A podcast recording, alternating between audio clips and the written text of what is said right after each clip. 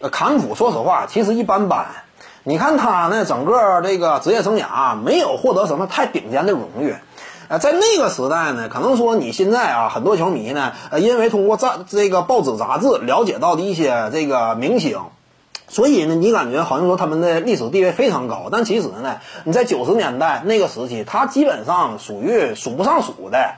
是有一定的名声。但是跟那四大相比，那还是有明显差距。就跟莫宁之类的比呢，无论是整个生涯的长度啊，还是最终达到的高度，也都差一些。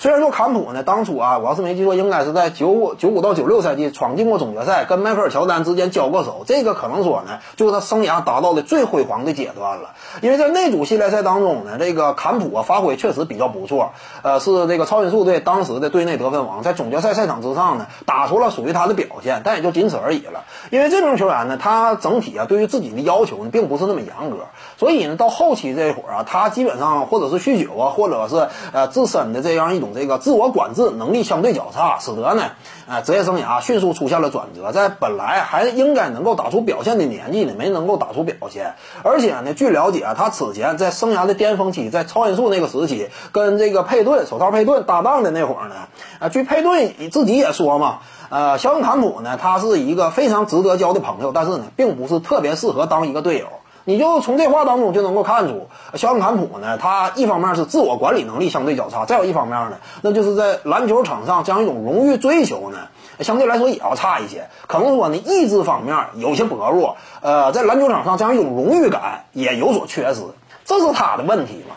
所以呢，肖恩坎普，你要说他整个取得的历史地位呢，非常有限。在那个年代，那个盛产中锋的年代，呃，曾经打出过一定的水准，但高度比较有限，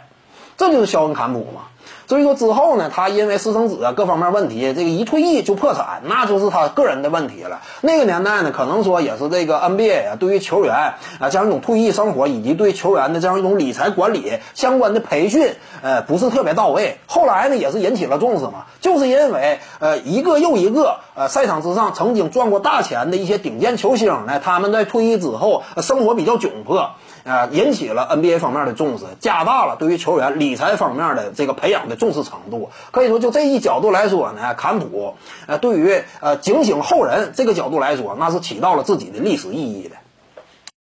各位观众要是有兴趣呢，可以搜索徐静宇微信公众号，咱们一块聊体育，中南体育独到见解就是语说体育，欢迎各位光临指导。